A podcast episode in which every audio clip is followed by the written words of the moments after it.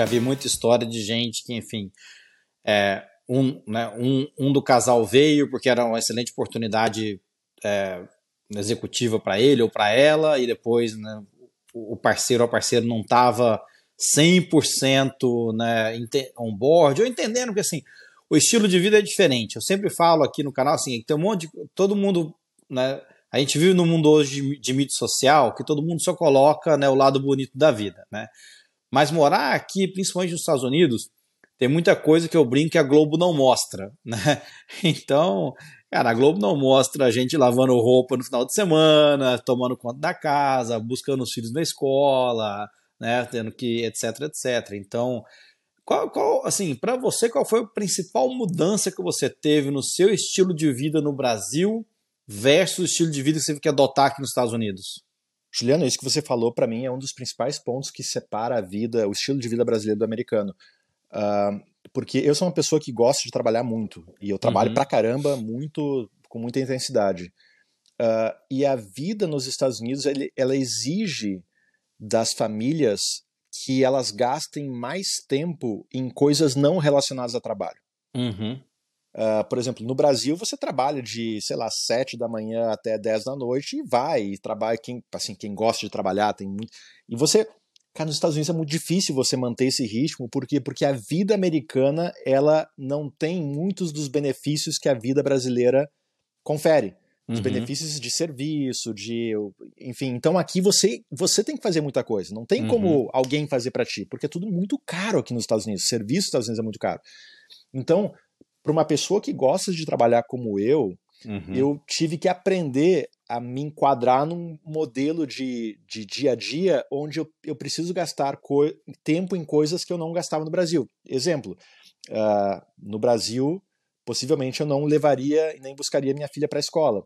Aqui tem dias da semana que sou eu que faço isso. Uhum. É, por quê? Porque não tem quem faça.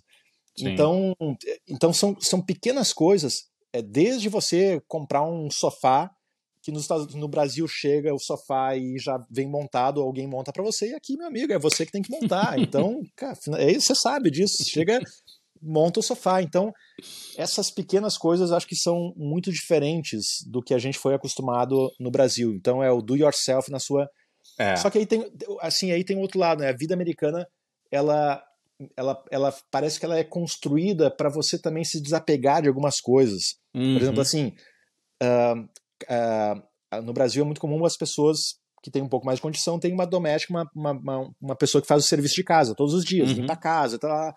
Nos Estados Unidos as pessoas não levam muito isso em consideração. E aí tem o robozinho que, que, que passa ali, robozinho, enfim, já pum, não precisa ter assim, eu, eu vejo muito o americano-americana não dá muita bola para essas coisas, assim, limpa duas vezes por semana a casa tá ótimo, o Brasil a gente já tem mais a cultura de todo dia tem que estar tá limpa. Uhum. Enfim, mas respondendo muito pessoalmente, para uma pessoa como eu que gosta de trabalhar, tem que me adaptar a esse padrão de vida americano, onde você tem que gastar tempo com coisas não relacionadas a trabalho, muito mais do que no Brasil, isso foi algo que eu tive que aprender a uhum. conciliar e é. adaptar no meu dia a dia. Maurício, queria voltar para a gente falar de tecnologia agora. Né?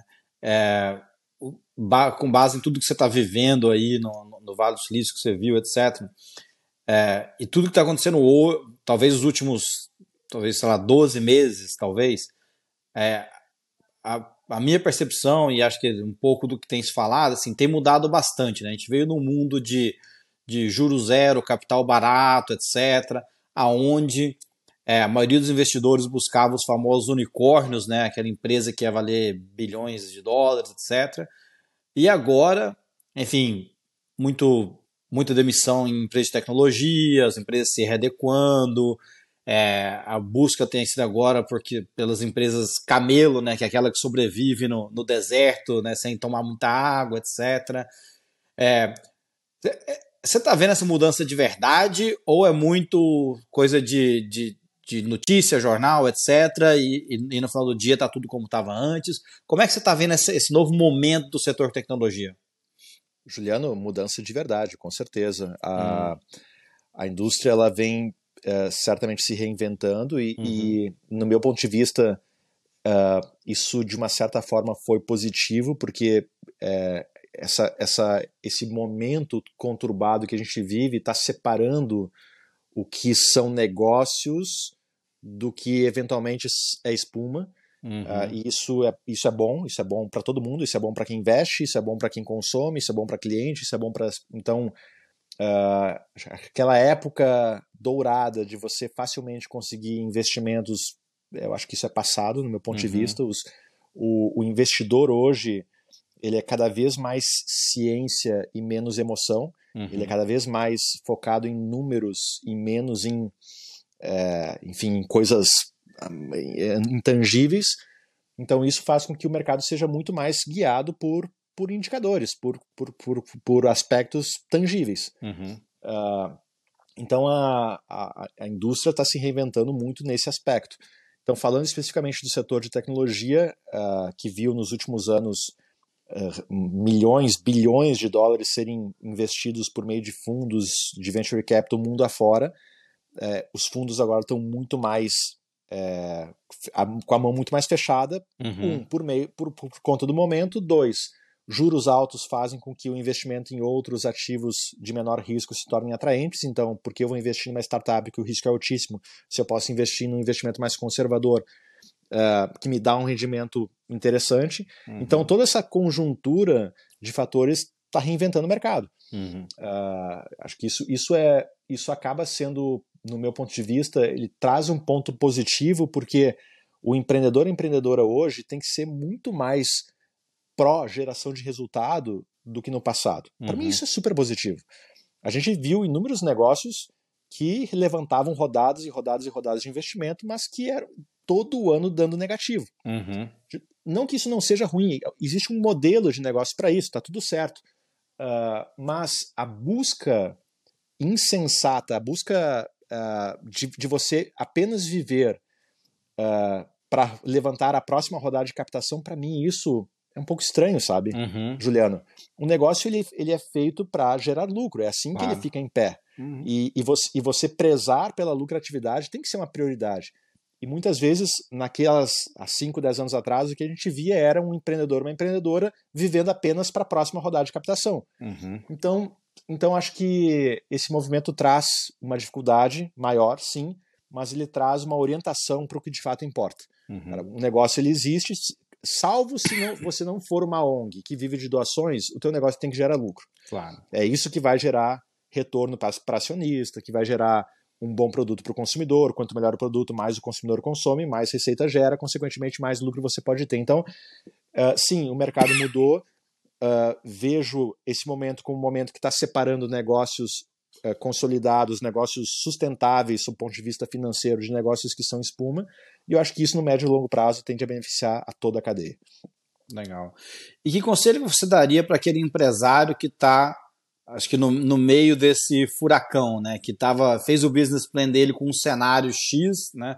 Talvez esperando levantar aí a segunda ou terceira rodada, etc tem um produto bom, pode ser que tenha um lucro esperando lá na frente e tal, mas está nesse momento de.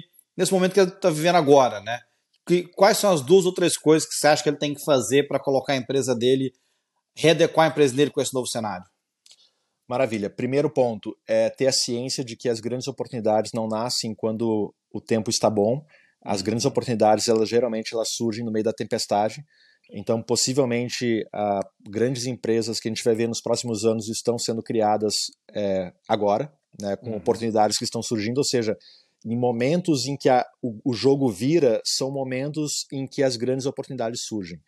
É, a gente viu isso ao longo da história, a gente viu isso lá na, é, desde a Segunda Guerra Mundial, sempre os momentos de crise criaram oportunidades. Recentemente, a crise de 2008, o subprime, fez nascer a sharing economy, nasceu Uber, nasceu Airbnb, todo esse conceito de, é, de economia compartilhada que hoje é muito comum nas nossas vidas, nasceu há 15 anos atrás, depois de uma crise. Então, primeiro, tenha ciência disso. Segundo, é, no meio de uma, de uma tempestade, é, busque adotar o que eu chamo de módulo lunar da sobrevivência. Hum foi exatamente isso que a gente adotou na XP em 2008, quando a gente passou por aquela crise, a gente adotou. Entramos em módulo lunar de sobrevivência. O ponto é, imagina se você está indo para a Lua. Cara, um astronauta não vai para a Lua e leva o que ele acha que vai usar. Uhum. você está indo para a Lua, você, tudo, todo o espaço é milimetricamente calculado. Você leva só o que você sabe e tem certeza que você vai usar. Você uhum. não leva nada extra. Então, traz isso para o teu negócio. Assim, Legal. gasta apenas com aquilo que você precisa gastar. Uhum. Eu lembro que em 2008, na época da XP, a gente até trocou o papel do banheiro por ar quente, porque gerava uma economia, era pequena, mas no final do mês era considerável. E, de uhum. novo, em momentos de crise, a gente tem que ir para a uhum. Lua e gastar só com aquilo que a gente vai usar. Então, módulo lunar de sobrevivência. Poxa, busca assim. Agora, é, assim, não é o momento de você ter um apego com seus mimos. Cara, uhum. Deixa a Nespresso de lado, deixa.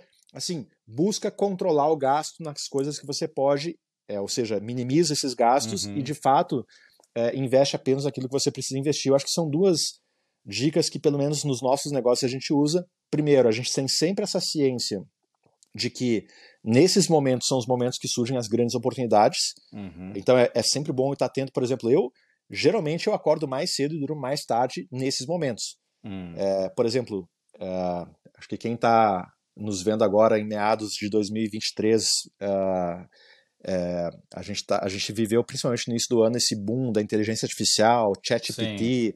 Isso vai reinventar o nosso mundo quando surgiu isso, eu passei a dormir duas horas da madrugada, acordar cedo, eu comecei a colocar horas nos meus dias. Por quê? Porque, de novo, estamos numa crise e está surgindo alguma coisa com poder uhum. muito grande. Opa, cara, como é que eu invisto energia nisso para tentar construir algum tipo de negócio ao redor desse, desta novidade? Então, primeiro, é, nesses momentos são os momentos que surgem as grandes oportunidades, e segundo, módulo lunar da sobrevivência. Uhum. Essa, essa é uma boa, módulo lunar, essa, essa eu vou lembrar. o pessoal eu, geralmente é, não esquece. É, essa eu vou lembrar. É, eu, tra eu, trabalhei 10 anos na Ambev, né? É, e depois na Craft tinha cultura 3G, etc. Então tinha muito isso de custo, é uma coisa que a gente consegue controlar, né? E o Marcel sempre falava que, né, tipo Warren Buffett, quando a água baixa é que você vê quem está nadando pelado. Então acho que é, é, exatamente isso, né? Quando você tem né, a sua estrutura de custo em ordem, você está mais preparado para sobreviver nesses, nesses ambientes de crise. E depois, quando voltar a crescer, aí você volta, enfim, a expandir, expandir gasto, etc. Então. Perfeito. Foi, foi exatamente o que a gente fez na pandemia na Starts. A gente chegou ao ponto de entregar a nossa sede, de uhum. assim, tudo que não era necessário na época da pandemia, porque a Starts era uma empresa até a pandemia onde boa parte da sua, da sua receita era oriunda de cursos presenciais. Hum. Como os cursos presenciais deixaram de acontecer na pandemia, a gente uhum. teve que módulo na sobrevivência. Tudo uhum. que não uhum. era necessário a gente cortou. Uhum. Entregamos sede, todo mundo foi trabalhar em casa, enfim, a gente fez realmente o, o, a lição de casa para conseguir salvar o que a gente podia salvar em termos de recursos, né? Como é que a gente é, preserva o nosso caixa e garante uma perpetuidade maior do nosso negócio. Então, Legal. módulo nada da sobrevivência.